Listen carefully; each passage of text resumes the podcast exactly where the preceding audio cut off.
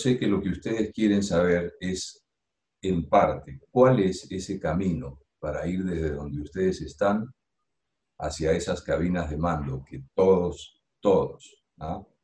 sin lugar a dudas queremos alcanzar. Así que con Dittel tenemos una filosofía en común, el entrenamiento y el entrenamiento de calidad. Muchachos, no hay atajos para el entrenamiento de calidad. No hay ningún atajo que pueda suplir el entrenamiento de calidad.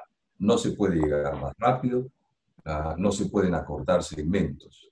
Y la razón para esto es muy sencilla. Después de tantos años de dar entrenamiento en diferentes tipos de aviones, incluido el Airbus, su sistema, su performance, su vuelo, en simuladores, etcétera, etcétera, ah, uno puede aprender para pasar o puede aprender para saber. Aprender para pasar es un primer objetivo, por supuesto. Pasar es importante. Pero luego, mantenerse con un único objetivo final. Planificar y ejecutar un vuelo seguro. Planificar y ejecutar un vuelo seguro. Aprender para pasar es relativamente sencillo. Aprender para saber es más sencillo aún. Permite que aquello que sabemos lo podamos usar en el día a día de nuestro trabajo. Las personas, los pilotos que entienden los pilotos que saben, los pilotos que pueden usar todo aquello que han aprendido, tienen mucha mayor facilidad para ejecutar los pasos necesarios. La memoria es útil porque permite un quick start. Comienza, digamos, permite un comienzo rápido, aprender una secuencia, pero luego, si uno no se sabe las razones por las cuales está haciendo lo que está haciendo, bueno, la factura llega y llega tarde o llega temprano pero llega. Ejemplos. Me estudio el ATP para pasar el examen de ingreso a una aerolínea.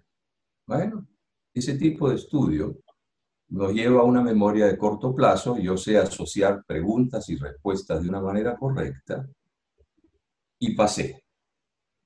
Pero cuando luego tengo que respaldar la respuesta correcta con un porqué, y a veces creo que todos sabemos ya que la, diferencia puede ser muy sutil, ¿verdad? Entre la A, la B o la C. A veces es una palabra solamente. Bueno, cuando viene la pregunta, háganse muchachos esta pregunta. ¿Por qué la respuesta correcta es la B en lugar de la A o de la C? Si lo sabemos contestar, si podemos sin lugar a dudas decir por qué la B es la correcta, entonces somos pilotos calificados. ¿Por qué? Porque podemos respaldar con conocimientos la respuesta correcta. Pero si solamente sabemos la respuesta correcta porque es la B, entonces probablemente estemos en una categoría, yo sé que es un poquito duro lo que puedo llegar a decir, pero la experiencia me ha enseñado que es realidad. Certificate holders. Un certificate holder es el titular de una licencia. Y créanme, hay muchos certificate holders, pero no tantos qualified pilots. Pilotos que pueden respaldar lo que dice su licencia con simplemente los conocimientos que tienen que tener y pueden aplicar y pueden usar. No son muchos, pero ellos son los que realmente van a terminar estando en las cabinas de nuestros. ¿Sí? Entonces, por favor, ah, quisiera compartir con ustedes con ética, con profesionalismo, este concepto. Seamos qualified pilots. Pertenezcamos al selecto grupo de los qualified pilots. Obviamente, nadie sabe todo, pero lo mínimo por ética profesional, porque nos debemos primero a nosotros mismos, segundo a los futuros pasajeros que vamos a transportar y a la profesión, ¿verdad? Seamos qualified pilots. La fórmula sencilla. Estudiar para saber, no solo para pasar. Quisiera yo iniciar con una pregunta.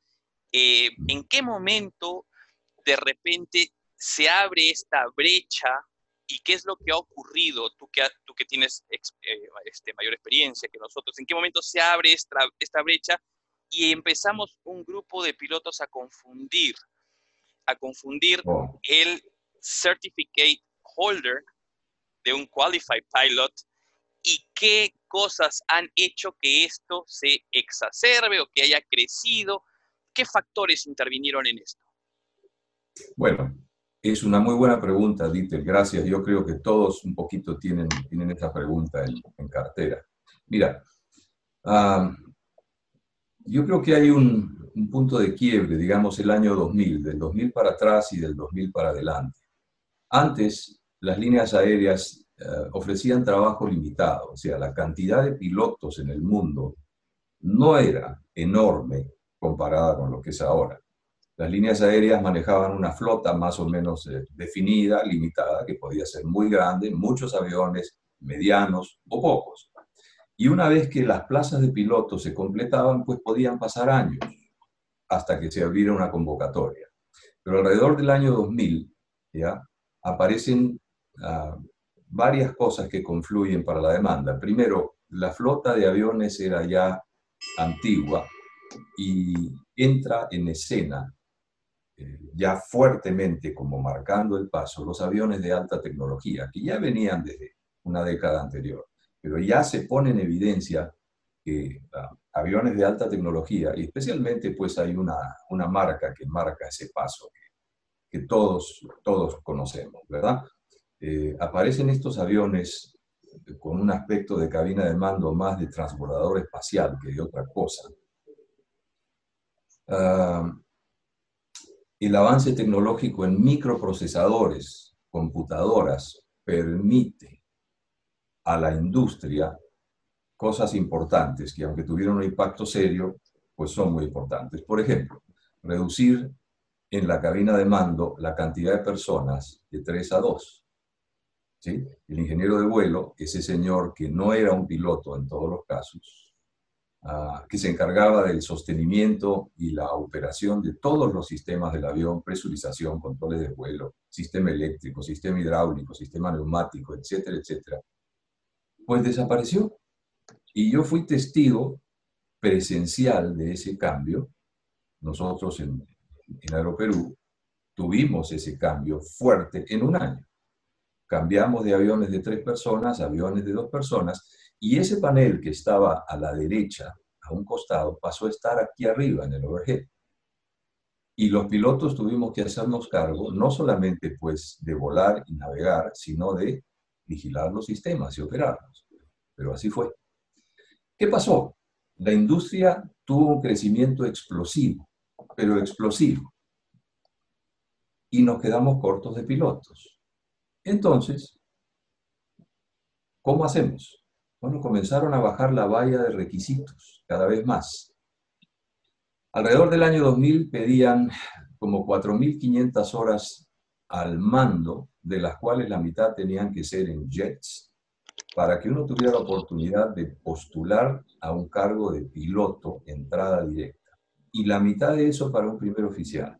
Y eso fue bajando y bajando y bajando hasta que llegamos a convocar a pilotos comerciales recién graduados y el requisito que se les pedía era licencia comercial, multi-engine land, instrument rating, o sea, calificación por instrumentos. El mensaje que comenzaron a enviar las aerolíneas fue, si tienes una licencia de piloto comercial con estas calificaciones, tienes posibilidades de trabajar con nosotros. Por favor, tengamos en cuenta el mensaje. Si eres titular de una licencia con estas características, te esperamos. De a poco, ¿cómo se fue traduciendo esto? Tanto en los futuros pilotos de la aerolínea como las escuelas. ¿Qué es lo que necesitan estos chicos? ¿Ser pilotos? Bueno, pareciera que sí. Pero ¿qué dice el mensaje? Una licencia con estas certificaciones. Y así comenzó a distorsionarse. Las escuelas, siguiendo las reglas, en la mayoría de los casos, permitieron conseguir esas licencias. ¿De qué manera? Bueno, hay muchas. para satisfacer la regulación. Recordemos que la regulación es la base, es lo mínimo que se pide. Estudiar, aprenderse preguntas y respuestas de memoria asociándolas, dar un examen, pasarlo, y de la misma manera practicar y practicar una maniobra de vuelo hasta que salga dentro de los parámetros estándar y pasar los chequeos de vuelo. Y tienes tu licencia. Y podías ir a la aerolínea y decir, aquí tengo mi licencia, como ustedes me lo pidieron. De repente pasabas el examen ATP, ATP, de la misma manera, ¿verdad? Preguntas y respuestas asociadas de memoria, y estabas adentro. Mientras tus compañeros de colegio, que todavía estaban en el cuarto año de universidad, tercer año, vivían de propinas de sus padres, ¿verdad? O con trabajitos muy modestos, tú ya estabas sentado a la derecha de un jetliner, ganando un sueldo muy significativo y teniendo un trabajo espectacular. Y tenías 22 años, 23 años. Pero luego la factura vino. Cuando había que demostrar que uno sabía lo que estaba haciendo para poder mantenerse en el trabajo. Y aquí el porcentaje de fracasos comenzó a subir. Y a subir, y a subir, y a subir. Y las aerolíneas se vieron enfrentadas a la pregunta que nadie quería enfrentar. ¿Y ahora qué hacemos? ¿Y ahora qué hacemos? Bueno, tuvieron que alargarse los entrenamientos en vuelo. Cada vez más y más y más y más. Hasta que, bueno, llegó un momento en que se volvió casi insostenible en todo el mundo. Y luego, aquellos que con mucho esfuerzo lograban mantenerse, enfrentaban, porque era enfrentarlo, la posición de un ascenso rápido a capitán. Después de cuatro o cinco años de estar a la derecha, te convocaban para el asiento de la izquierda y se daba la misma situación. Muchos fracasos. Entonces, hubieron puntos de quiebre, por supuesto, muy importantes, además de ese. El automatismo de los aviones, muchachos, el automatismo de los aviones generó un concepto perverso que se comenzó a instalar en las cabinas de mando, que la industria llamó complacencia. El avión hacía todo tan bien Mire, créanme, despegaba uno un avión de estos y cinco segundos después conectaba todos los sistemas automáticos. El avión era capaz de ascender, mantener la ruta en crucero, las altitudes asignadas, las velocidades asignadas. Eventualmente habría que hacer algún desvío eh, por condiciones meteorológicas, etc. Pero luego descendía, se aproximaba, uno lo configuraba, es decir, tren y flaps, y aterrizaba solo, mantenía el centro de la pista, frenaba solo, uno lo sacaba de allí, lo estacionaba, recibía los aplausos, que buen vuelo capitán, y cobraba el sueldo pues en la quincena. Pero así, de a poco, nos fuimos olvidando de volar. Nos fuimos olvidando de volar. Y cuando de repente, tres o cuatro años después, en un chequeo de competencia semestral, te pedían, capitán, desconectemos el autopilot, un motor inoperativo, haga usted una aproximación ILS hasta mínimos volando manualmente, y luego frustre la aproximación y vaya hacia el aire, se sentía uno sumamente incómodo, sumamente incómodo. ¿La razón? Claro, hacía tres o cuatro años que uno no volaba. ¿Verdad? Hacía tres o cuatro años que el avión hacía todo solo y tan bien que te ibas olvidando de volar. Hasta que pasó algo. La comunidad, particularmente en Europa, comenzó a insistir, los pilotos no podemos olvidarnos de volar. Bueno, pasó algo. Pasó algo con un avión que volaba de Brasil a París. Y ese fue un punto de inflexión también. Hasta que las autoridades aeronáuticas en Europa, con mucha valentía, reconocieron públicamente que el problema era que los pilotos no estaban entrenados con la suficiencia necesaria como para poder ejercer un control manual del avión. Y para concluir esta primera parte, yo sé que vamos a tener muchos años todavía de trabajo. ¿Que los aviones pueden volar solos? Sí, Airbus acaba de concluir la prueba de que puede despegar solo. Esto fue finales del año pasado. O sea, si ya ni siquiera despegamos, pues ¿qué hacemos ahí? Los drones pueden meter un misil en una ventana de 10 centímetros cuadrados desde 2.000 kilómetros de distancia y lo hacen. Es decir, la tecnología existe. Pero hay un tema importante. En, ah, en la tecnología militar y con limitaciones, si, si algo sale mal, hay un botoncito ahí de color rojo que dice destrucción. Ellos presionan ese botón y el avión automático con su carga letal se destruye ahí arriba, a 12, 15 kilómetros sobre la superficie. Pero un avión de pasajeros no podemos hacer eso. Y si esto ocurre, la única persona o personas capaz o capaces de llevar ese avión a tierra, como debe ser, ¿quiénes somos? Nosotros. Y tenemos que saber hacerlo. Ahí no hay chance. Y tenemos que estar entrenados para hacerlo. Por eso, por eso es que a partir del, del evento este, las fábricas comenzaron a cambiar su filosofía de entrenamiento. Y hoy por hoy se nos pide a los pilotos, ya no, pon todo lo automático y luego de a poco te vamos a enseñar a desconectarlo para que veas cómo este avión se puede volar como un Cessna. Hoy día es al revés. Hoy día cambió 180 grados. Hoy día te comenzamos a enseñar desde la primera sesión de entrenamiento cómo este avión vuela como un Cessna.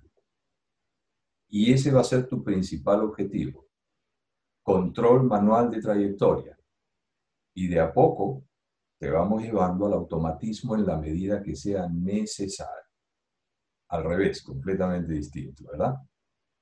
Hoy por hoy, el entrenamiento ha cambiado. A partir del 2020 ya comenzó la nueva era del entrenamiento.